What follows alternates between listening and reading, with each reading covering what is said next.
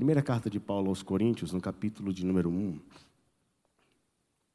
Mantenha a sua Bíblia aberta, nós vamos estudar os versos 4 a 9. 4 a 9. Vamos orar? Deus querido, em nome de Jesus, nós queremos nesse instante render graças ao Senhor pela misericórdia e graça do Senhor estendida sobre a nossa vida pela maneira, ó Pai, generosa que o Senhor tem nos tratado. Obrigado, ó Deus, pela oportunidade que o Senhor nos dá de estarmos aqui, reunidos em culto ao Senhor. Obrigado, Pai, porque o Senhor já ministrou graça em nosso coração enquanto cantávamos, orávamos. E agora pedimos que o Senhor use de misericórdia e graça também e nos ensine a santa e bendita palavra do Senhor. Fala, Senhor, por favor, ao nosso coração através dessa simples exposição. É a oração que nós fazemos em nome de Jesus. Amém. Amém. Texto bíblico na primeira carta de Paulo aos Coríntios, capítulo 1, versos 4 a 9. Acompanhe, por favor, a leitura do texto. Sempre dou graças a meu Deus a vosso respeito a propósito da sua graça que vos foi dada em Cristo Jesus. Porque em tudo fostes enriquecidos nele, em toda a palavra e em todo o conhecimento, assim como o testemunho de Cristo tem sido confirmado em vós, de maneira que não vos falte nenhum dom, aguardando vós a revelação de nosso Senhor Jesus Cristo, o qual também vos confirmará até o fim, para serdes irrepreensíveis no dia de nosso Senhor Jesus Cristo. Fiel é Deus, pelo qual foste chamados à comunhão de seu Filho, Jesus Cristo, nosso Senhor. Por favor, mantenha a sua Bíblia aberta e acompanhe a exposição que nós faremos. Começamos no último domingo uma série de mensagens para esse mês de maio, nos cultos de 18 e 19 e 30, intitulada O Triunfo da Graça. O Triunfo da Graça. A nossa proposta ao longo deste mês é mostrar exatamente que onde abundou o pecado, superabundou a graça. Então, no último domingo, eu pude pregar no culto das 18, abrindo a série Reverendo Diógenes pregou às 19h30. Ele, por sinal, não está presente conosco hoje, está servindo em outra igreja, é, em uma programação de aniversário. Orem pela vida dele. Ele pregou às 19h30. Agora, há pouco, às 18 horas, eu fiz a exposição do texto da primeira carta de Paulo a Timóteo, no capítulo 1, dos versos 12 a 19. E hoje nós estamos chegando, nesse momento, na quarta mensagem da série, aqui em 1 Coríntios, no capítulo 1, dos versos 4 a 9. Agora há pouco, quando pregamos no culto das 18, nós falamos sobre como que um homem que foi alcançado pela graça, ele deve é, ter a percepção da sua vida, é, como ele deve ter a, a percepção dos seus dias, os dias que ele viveu, os dias que ele ainda viverá, e até mesmo qual é o propósito da sua existência. Como que um homem alcançado pela graça deve considerar o propósito da sua existência. Então, nós falamos sobre isso agora às 18 horas. Nesse momento, no texto bíblico que nós acabamos de ler, o que nós vamos estudar é como que uma igreja que foi alcançada pela graça deve olhar para si mesma e quais são as considerações que ela deve fazer de si mesma diante desse Deus de toda graça. Por isso eu peço que você mantenha o texto bíblico aberto e vejamos aqui. Há uma informação que eu preciso dar a vocês. O evangelho chegou na cidade de Corinto e trouxe transformações extraordinárias de vidas. O Senhor Deus, ele mesmo falou para o apóstolo Paulo que o apóstolo Paulo deveria permanecer pregando na cidade de Corinto, porque aquela cidade era uma cidade onde ele tinha muitas pessoas, muitos servos, muitos filhos. E Paulo então foi orientado por Deus a pregar o evangelho para que por meio da pregação do evangelho as pessoas da cidade de Corinto fossem despertadas para crer em Cristo e viver com Cristo. Um detalhe curioso sobre a cidade de Corinto é que ela era caracterizada pela sua corrupção moral. Então, a imoralidade em Corinto era tanta que de Corinto surgiu uma expressão para se referir às pessoas daquela cidade e às suas práticas imorais. Então surgiu a expressão corintianizar, que era exatamente se entregar a uma vida de imoralidade sexual, a uma vida de impureza. Então a cidade de Corinto, uma cidade importante, era caracterizada por essa perversão moral. Mas o que é que acontece? Deus envia o apóstolo Paulo a esta cidade para que ele pregue o evangelho ali, porque na cidade de Corinto, Deus quer salvar aqueles que pertencem a ele mesmo. O apóstolo então vai para a cidade, prega o evangelho, e o que é que nós temos? Nós temos em uma cidade onde havia abundância de pecado, nós encontramos o quê? A superabundância da graça. Deus plantando aquela igreja ali para a glória dele, a fim de que em Corinto as pessoas agora não fossem mais reconhecidas pela sua vida de imoralidade, mas a fim de que em Corinto as, as pessoas fossem reconhecidas agora como santas diante do Senhor. É, santas. Olhe, por favor, para o início do capítulo 1. Você vai ver Paulo chamado pela vontade de Deus para ser apóstolo de Jesus Cristo e o irmão Sóstenes, a igreja de Deus que está em Corinto. E aí o texto diz assim: aos santificados em Cristo Jesus. E o texto vai dizer também: chamados para serem santos. É curioso, né, Paulo? Peraí, eles foram santificados ou não, ainda não, né? Porque está falando santificados em Cristo Jesus, mas chamados para serem santos? Sim, por meio da obra do Santo, Cristo. Aqueles que foram salvos, resgatados, são declarados diante de Deus também santos. Entretanto, enquanto aqui ainda permanecem, guerreiam em seus corações por causa da influência do pecado e por isso, mesmo já sendo em Cristo santos, eles são chamados para guerrear para lutar por essa santidade. Então eles não são mais agora caracterizados pelo verbo corintianizar, mas são caracterizados agora como santos. A igreja de Deus na cidade de Corinto. E aí no verso 4 até o verso 9, na ação de graças, Paulo vai falar sobre a operação do Deus de toda graça na vida daquela igreja. E eu quero que você observe comigo alguns detalhes aqui. Veja, por favor, no verso 4. O apóstolo começa rendendo graças. Claro, é uma ação de graças, então ele começa rendendo graças.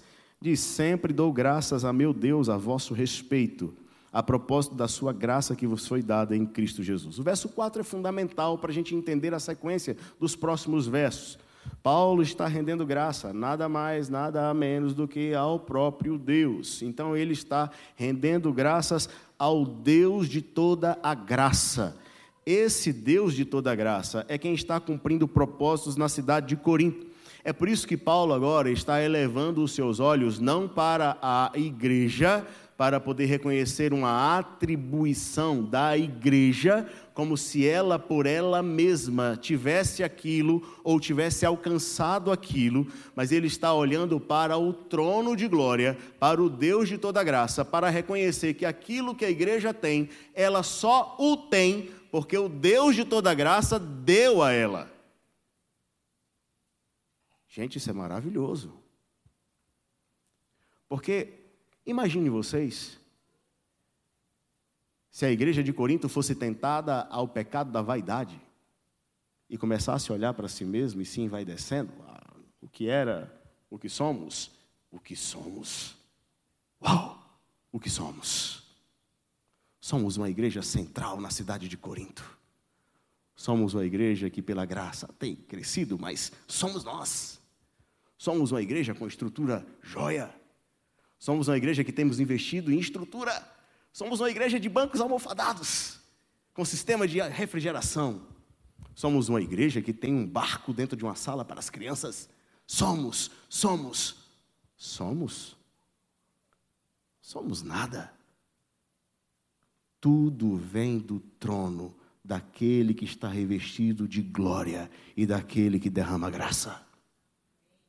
É para ele que tem que olhar. Nem para homens, nem para estrutura. É para ele. E aí o apóstolo fala a Deus, a vosso respeito. Veja, porque Deus, ele está operando em vocês. Vosso respeito é como se Paulo tivesse assim: quando eu olho para vocês, eu vejo em vocês a graça de Deus, ou eu vejo em vocês a obra de Deus. É como se a vida daquela igreja servisse de testemunho para apontar o Deus que operou. E aí ele fala, a propósito da sua graça, ou do favor que ele tem derramado sobre vocês, mesmo vocês não merecendo absolutamente nada. Eu estou rendendo graças a Ele, porque Ele se move na direção de vocês, apesar de vocês. Mesmo vocês não merecendo nada, Ele se move na direção de vocês para visitá-los, para abençoá-los, para agir em vocês. Isso é maravilhoso. E sabe por que, que Ele faz isso? Ou de que modo que Ele faz isso? Por intermédio de quem que Ele faz isso? E aí Paulo vai dizer: de Jesus Cristo. Então, se tem alguém que é para ser visto, esse alguém é Jesus, o Senhor da igreja, o dono, o noivo. Nós somos a noiva. Quando ele estabelece o fundamento no verso 4, aí ele começa então no verso 5 a exemplificar ou a mostrar essa graça operada na vida da igreja por meio daquilo que Deus tem derramado sobre a igreja. E aí então vem uma série de bênçãos graciosas sobre a vida da igreja. E eu quero que você olhe para essas bênçãos graciosas agora. Veja então a partir do verso 5, porque em tudo. Primeiro ele vai dizer: fostes enriquecidos nele. A ideia de ser enriquecido, então, é vocês se tornaram plenos nele, ele encheu vocês de tal maneira que não vos falta absolutamente nada. Então é como se ele, Paulo, estivesse falando assim: olha, igreja de Corinto, entenda, o Deus de toda graça supriu todas as vossas necessidades em Cristo Jesus, e vocês agora foram enriquecidos em Cristo Jesus, e não falta nada para vocês. Nada. É interessante isso na teologia de Paulo. Nós somos supridos em Cristo. Na nossa maior necessidade, qual é a nossa maior necessidade? Salvação redenção. Essa é a nossa maior necessidade. O apóstolo Paulo fala que em Cristo nós somos supridos nessa maior necessidade. Romanos capítulo 8, verso 31. Que diremos, pois, à vista destas coisas? Se Deus é por nós, quem será contra nós? Antes, aquele que não poupou seu próprio filho, não nos dará graciosamente com ele todas as coisas? O que, que Paulo está dizendo? Ele já nos deu a bênção maior, a salvação. Por intermédio de quem? Cristo. Pela que? Graça Será que esse Deus de graça, que nos deu a bênção maior, não é poderoso para suprir as coisas menores? Claro que Ele é poderoso para fazer isso. Então vocês foram enriquecidos em Cristo. Não nos falta nada. Talvez ainda não tenha chegado, mas vai chegar. Não nos falta nada. Aí então ele continua para poder falar desse enriquecimento no quê? E aí então ele vai mencionar, olha para o verso 5, mantenha sua Bíblia aberta, por gentileza. Ele vai falar: olha, vocês foram enriquecidos, foram supridos, não está faltando, porque ele derramou sobre vocês toda a palavra e todo o conhecimento. E aí, quando ele usa essas duas expressões juntas aqui, palavra e conhecimento, nós devemos entender o que isso significa. Quando Paulo fala aqui palavra, ele está se referindo ao ensino. Então, o Senhor enriqueceu vocês ao entregar a vocês o ensino. E o entendimento, ou o conhecimento, na verdade, é o entendimento do ensino. Então, entendam algo, irmãos da igreja de Corinto, o Senhor vos enriqueceu quando entregou a vocês o estudo da palavra, a revelação da palavra, ou o próprio Cristo, a expressão exata do ser de Deus, a revelação do ser de Deus entre nós. O Senhor entregou para vocês a doutrina dos apóstolos, mas não entregou somente a doutrina, Ele também graciosamente deu para vocês, sabe o que? O entendimento da doutrina. É como se Paulo estivesse falando assim: olha, o Senhor não somente tem falado com vocês, mas tem explicado a ponto de vocês entenderem o que de fato Ele quer falar. Então, nós chegamos a uma conclusão aqui, nessa primeira parte, de que é, a igreja de Corinto era uma igreja que estava recebendo muita doutrinação, e não somente doutrinação que procedia dos apóstolos, mas estava recebendo também o entendimento da doutrinação. Isso é uma benção, mas isso traz consigo uma grande responsabilidade. Uma grande responsabilidade. Isso me faz lembrar, para vocês entenderem essa, essa, essa, esse momento aqui, eu vou dar uma ilustração. Isso me faz lembrar de uma pessoa muito amada a quem eu estava pregando o Evangelho em uma certa ocasião. E ele virou para mim e falou assim: Deixa eu te pedir uma coisa. Eu falei: Pode falar. Para. Falei: Hã? Não, para, já está bom. Você já me falou demais. Eu falei assim, por quê, rapaz? Deixa eu continuar te falando. Eu quero te, quero te falar do Evangelho, quero te. Não, eu não quero conhecer, eu não quero entender. Porque Deus perdoa, o tempo é da ignorância. E você está me tirando da ignorância. Eu falei, não, mas você não é mais o ignorante, não. Agora já era. Veja, o conhecimento e a responsabilidade. Eu sou grato a Deus, queridos, porque Deus tem usado diferentes servos aqui nesse lugar para trazer a vocês a exposição da doutrina, da palavra. E tem explicado para vocês. Eu sinceramente creio que essa igreja é uma igreja enriquecida na doutrina e no entendimento. Deus tem dado a vocês a graça de compreender a palavra, a escritura sagrada. Isso para vocês é uma bênção maravilhosa, mas eu quero dizer para vocês em nome de Jesus, é uma responsabilidade muito grande. Porque não há entre nós alguém que depois vai poder virar e falar: Eu não fui avisado. Vocês foram. A graça que superabunda, ela traz essa bênção do conhecimento da doutrina e do entendimento da doutrina. E isso é bênção para a vida da igreja. Mas é uma responsabilidade. Agora continue olhando para o texto sagrado, e eu quero que você me acompanhe por gentileza. Verso 6. Assim como o testemunho de Cristo tem sido confirmado em vós. Sinceramente, a despeito de todas as outras interpretações deste verso, eu penso, na minha simplicidade, que a confirmação do testemunho de Cristo na vida da igreja era exatamente um reflexo de que naquela igreja havia verdadeiros cristãos, ou pessoas que verdadeiramente tiveram um encontro com Cristo. E por mais que na igreja de Corinto, se você quiser ler depois toda a carta, houvesse escândalo e havia um escândalo terrível dentro da igreja de Corinto, algo assustador que estava acontecendo dentro da igreja, no coração da igreja. Por mais que houvesse aquilo ali, aquele escândalo não era suficiente para retirar da vida da igreja a manifestação da graça e a confirmação do testemunho de Cristo por intermédio daqueles que verdadeiramente passaram pelo processo de conversão. Então, quando nós olhamos para verdadeiros cristãos, servos e servas do Senhor, no cenário da igreja, nós estamos olhando para uma manifestação da graça de Deus sobre a vida da igreja.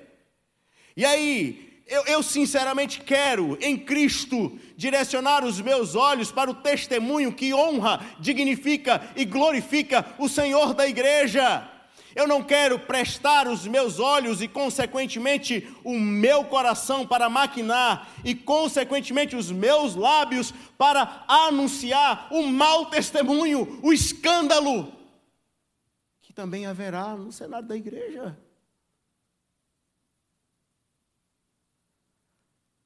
A graça que opera na vida da igreja é a graça que preserva verdadeiros testemunhos para que Cristo seja reconhecido ali. É duro, queridos, quando nós somos abordados por alguém e aí a pessoa vira e fala assim: Mas Fulano de Tal é, da, é daquela igreja?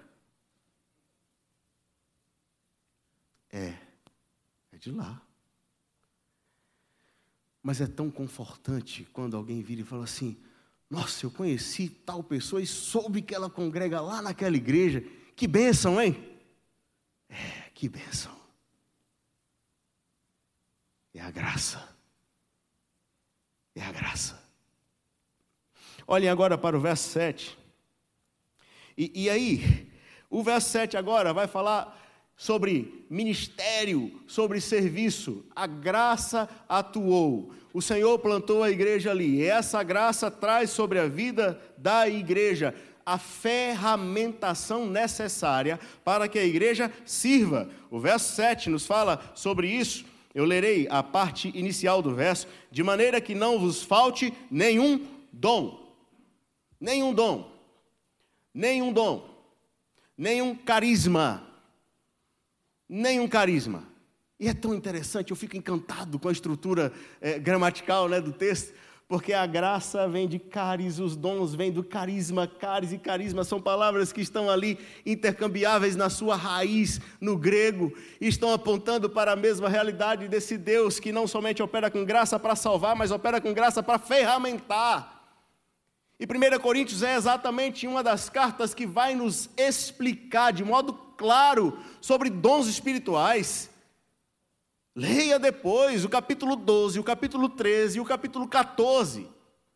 No capítulo 12, o apóstolo Paulo começa a fazer a apresentação dos dons espirituais. Nós temos a lista dos dons espirituais. No capítulo 13, o apóstolo Paulo vai virar e falar assim: Olha, todos esses dons precisam ser exercidos em amor. E aí eu não penso, segundo alguns pensam, de que o amor é o, é o dom supremo. Não, nada disso, eu não penso assim. Eu sinceramente penso que o amor é o agente regulador dos dons. Amor é fruto do Espírito Santo. Então, o crente que recebe dons, esse crente, ele já tem o fruto que é o amor. E o amor vai regular o uso dos dons. E aí vem o capítulo 14, e o capítulo 14 é sobre a prática desses dons. Paulo está dizendo, igreja, o Deus da graça que salvou é o mesmo Deus da graça que ferramentou, que capacitou, que distribui os dons soberanamente por obra do Espírito Santo para usar a igreja no contexto do nosso tempo. E ele faz isso.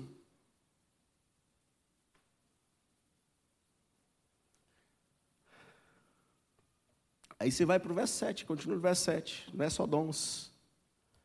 No verso 7 ainda você encontra que esse Deus da graça, ele concede esses dons, a igreja vai exercê-lo e ela vai exercê-lo com uma expectativa. O Deus da graça alimenta uma expectativa no coração da igreja. Qual é a expectativa, queridos? É a revelação do nosso Senhor Jesus Cristo.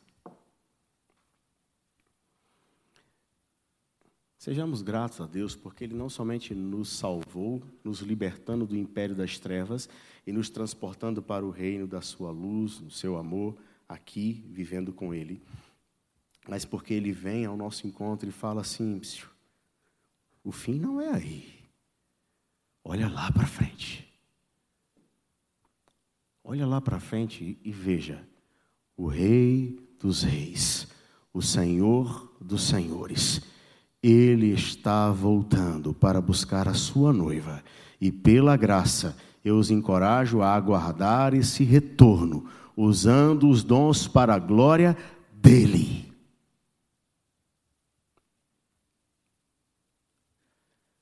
E veja como esse Deus de graça nos preserva nesse aguardar. Verso 8 diz assim: O qual também vos confirmará até o fim para serdes irrepreensíveis no dia de nosso Senhor Jesus Cristo. Eu vou citar um outro texto do apóstolo Paulo em Filipenses capítulo 1, verso 6.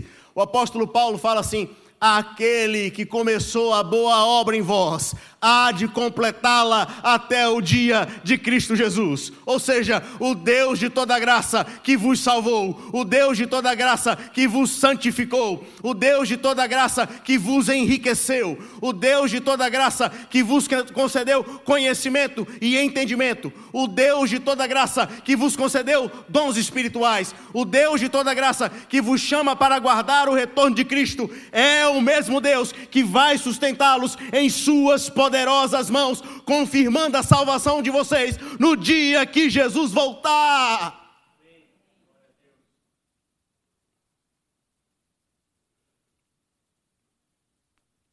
É Ele. É Ele, queridos. Eu acho isso tão tremendo, porque aí você está guardado no Senhor. Você estava falando dos meninos, pastor Fernando? Eu queria te dar uma notícia: você é uma menina, a menina dos olhos de Deus. Protegido. Quem diz isso é Moisés, Deuteronômio capítulo 32. E eu não tenho problema de ser reconhecido como aquele que é guardado pelo Senhor, como a menina dos seus olhos. Podem se levantar homens, podem se levantar demônios, podem se levantar qualquer coisa, mas a sua vida e a minha vida está guardadas nas mãos do Deus de toda a graça e das suas mãos nada e nem ninguém pode arrebatar. Pastor, eu posso confiar nisso? Bom, verso 9. Fiel é Deus. Não sou eu que estou falando, é Ele. Eu sou homem. E como homem, eu estou sujeito a mentir e a retroceder em minha palavra. Mas ele não faz isso. Fiel é Deus, pelo qual foste chamados à comunhão do seu Filho. Ele que chama é fiel para cumprir todas as coisas, preservando a sua graça sobre a nossa vida. Mas aí eu quero encerrar mostrando só o último aspecto aqui no verso 9, não só da fidelidade. Durante os nossos dias aqui, o Deus de toda graça chamou a igreja para viver em comunhão. Em comunhão com o Filho, Jesus. Andar com Jesus. Permita fazer uma propaganda não é do seguro. Da série de mensagens que nós estamos estudando no domingo pela manhã. Jesus em, em meu lar. A ideia de andar com Cristo aqui, mas a ideia de andar com Cristo em casa, em todos os lugares, a comunhão com Ele, estar unido a Ele, desfrutando da sua companhia, da sua amizade, ouvindo os seus conselhos, recebendo os puxões de orelha que ele tem para dar, e ele dá, porque ele nos confronta. E graças a Deus por isso, porque se ele não nos confrontasse, a gente estava perdido. Mas ele está ali, ele quer manter essa comunhão. E veja que coisa maravilhosa, o Deus de toda graça opera da seguinte forma: o Pai estabelece esse plano maravilhoso, envia o Filho, o Filho morre, agora nós somos chamados para ter comunhão com o Filho. De que modo o Espírito Santo que habita na igreja nos leva a ter a comunhão com o Filho? É por isso que você e eu devemos buscar a plenitude plenitude do Espírito, para que na plenitude do Espírito desfrutemos de intimidade com Jesus. Intimidade com Jesus. Sabe, meu irmão, em nome de Cristo, minha irmã, em nome de Cristo, não coloque na conta de outra pessoa a frieza espiritual, caso você esteja vivendo. Não. Nossa, mas esse culto hoje foi frio demais. O pastor não saiu da segunda marcha, estava com medo do acidente, certamente. Não, não vem colocar na minha conta, não. Se o seu coração não está queimando, eu não posso fazer nada. Se você não tem buscado a plenitude do Espírito, eu estou te ensinando. Se o seu não está queimando, eu quero dizer para você que eu lamento, porque o meu está em chamas porque o Espírito Santo habita na minha vida e é Ele que me aquece para ter comunhão com Jesus. Não coloque na conta de outra pessoa a frieza do seu coração. Se algo não tem acontecido, desperta tu que dormes. Procure o Senhor, chore diante dEle, confesse pecados, busque a Deus. Oh Deus de graça, Deus que santifica, Deus que salva, Deus que cura, visita o meu coração. Houve um tempo em que meu coração ardia, hoje não arde mais. Socorre-me, Senhor, faça isso. Mas não lance na conta de outro. Lute com Deus, não com homens. Fomos chamados para ter comunhão com Ele. Vejam só, queridos, que coisa extraordinária. Em um cenário de desastre, de tristeza, de imoralidade, de pecados, de abundância de pecados, Deus fez com que a sua graça superabundasse. Nós somos testemunhos dessa graça superabundante.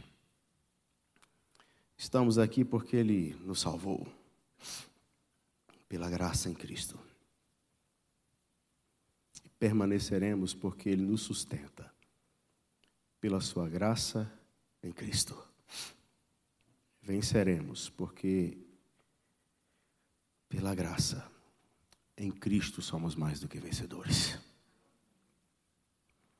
Que o Senhor nos abençoe em nome de Jesus.